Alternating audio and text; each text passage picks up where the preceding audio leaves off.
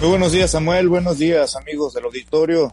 Un gusto saludarlos en este sábado, fin de semana, con toda mucha información deportiva, por cierto. E iniciamos con lo que acontece en la Liga Mexicana del Pacífico. El día de ayer les comparto que el lanzador derecho de los Cañeros de los Mochis, Luis Fernando Miranda, fue galardonado con el, trofeo, con el trofeo Vicente Huevos Romo como el pitcher del año por lo hecho en el rol regular durante la temporada 2022-2023 de este circuito de béisbol invernal. El mexicano fue líder en el departamento de efectividad con 1.07, logrando además 56 ponches en un total de 67 entradas lanzadas. Y sumando a esto, pues está que el pitcher de los verdes destacó al registrar 36.1 entradas sin permitir carrera limpia en el inicio de esta campaña 2022-2023. Escuchamos las declaraciones de Luis Fernando Miranda tras ser galardonado. Es un gran premio, eh, representa algo grande, eh, significa trabajo, dedicación y mucho esfuerzo. ¿no? Para mí no fue fácil, sabemos que toda la temporada estuve trabajando muy fuerte para dar números y, y salir positivo todos los juegos y gracias a Dios eh, tuvimos buenas salidas. Bueno, hay parte de lo que mencionaba el líder en efectividad durante el rol regular de esta temporada de Liga Mexicana del Pacífico y por cierto, ya eh, por otra parte, el día de hoy, sábado, se reanudan las series semifinales en la ciudad de Obregón, Sonora.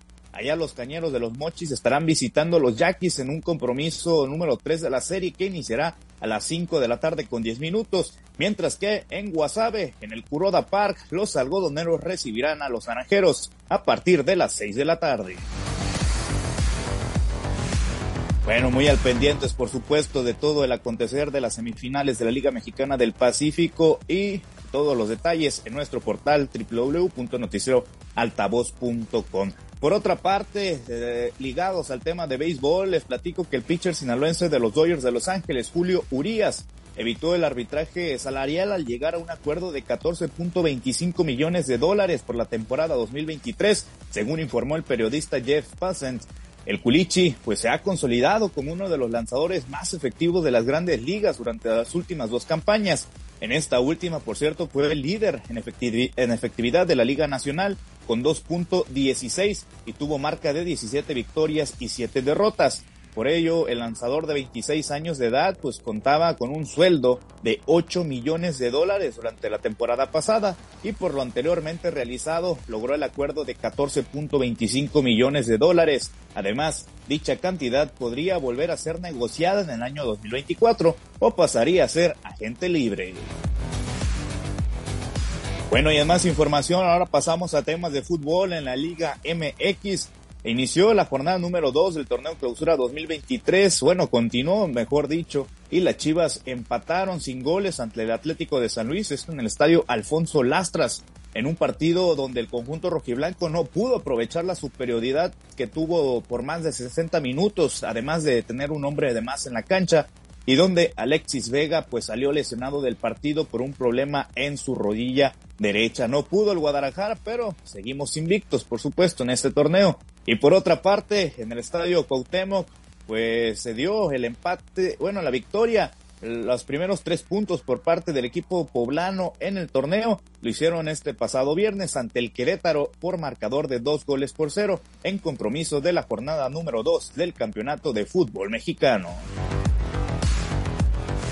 Bueno, y siguiendo de más información, ahora pasamos a lo que acontece en la Liga de Expansión en Culiacán. Los Dorados de Sinaloa dieron a conocer este pasado viernes que tres jugadores se integrarán a las filas del Gran Pez para los próximos partidos del torneo Clausura 2023 de este eh, circuito de fútbol de plata. Los nuevos futbolistas son Alan Galindo, Rubén Hernández y Cristian Leiva, jóvenes que han destacado con los Cholos de Tijuana y vienen a pelear por un puesto en el once titular del, eh, del elenco escamado. Estos tres futbolistas ya se encuentran entrenando con el conjunto urinegro en la capital sinaloense, por lo que podrían ser tomados en cuenta para el debut en casa frente a Cancún FC el próximo martes 17 de este mes.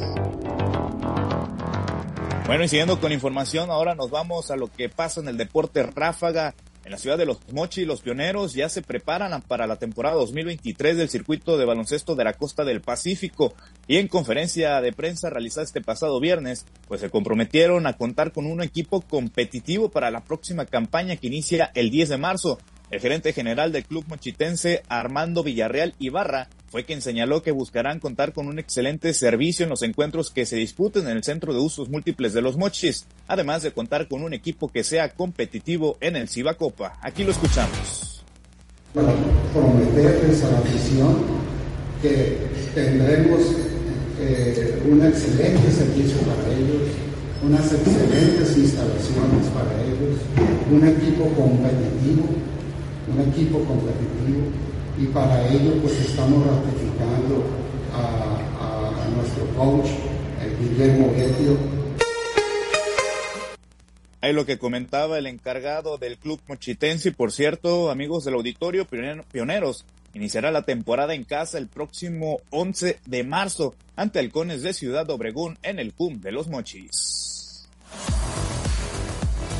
Bueno, y siguiendo con la información, ya para finalizar en Guasave, les platico que pues pretende María del Rosario Espinosa abrir una escuela de taekwondo precisamente en este municipio de Guasave. Y es que la medallista olímpica pues señaló que por tema de embarazo no podía estar al 100% con el equipo de taekwondo, pero anunció que eh, se estará incorporando para lo que será el siglo olímpico de París 2024 y dijo que su sueño a mediano plazo es abrir una segunda escuela de deporte, de este deporte de taekwondo que esté en Guasave, ya que resaltó pues que la primera está ubicada en San Juan del Río Querétaro. Aquí escuchamos parte de lo que comentaba la destacada atleta, ex atleta sinaloense. Ya tengo una escuela, en mi primera escuela es en San Juan del Río Querétaro y yo espero que la segunda escuela sea aquí en Guasave. Tengo las ganas y el entusiasmo de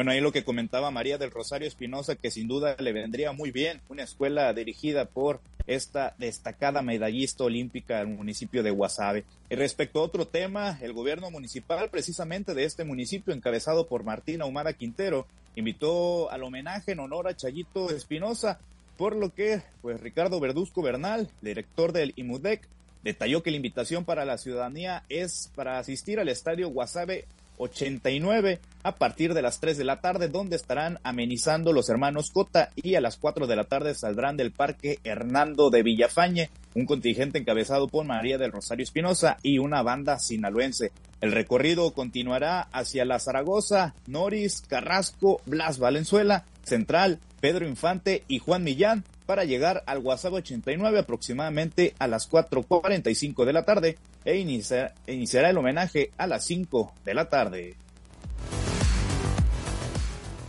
Bien, Samuel, esta es la información deportiva más relevante al momento. Perfecto, muchas gracias. Gracias, Misa.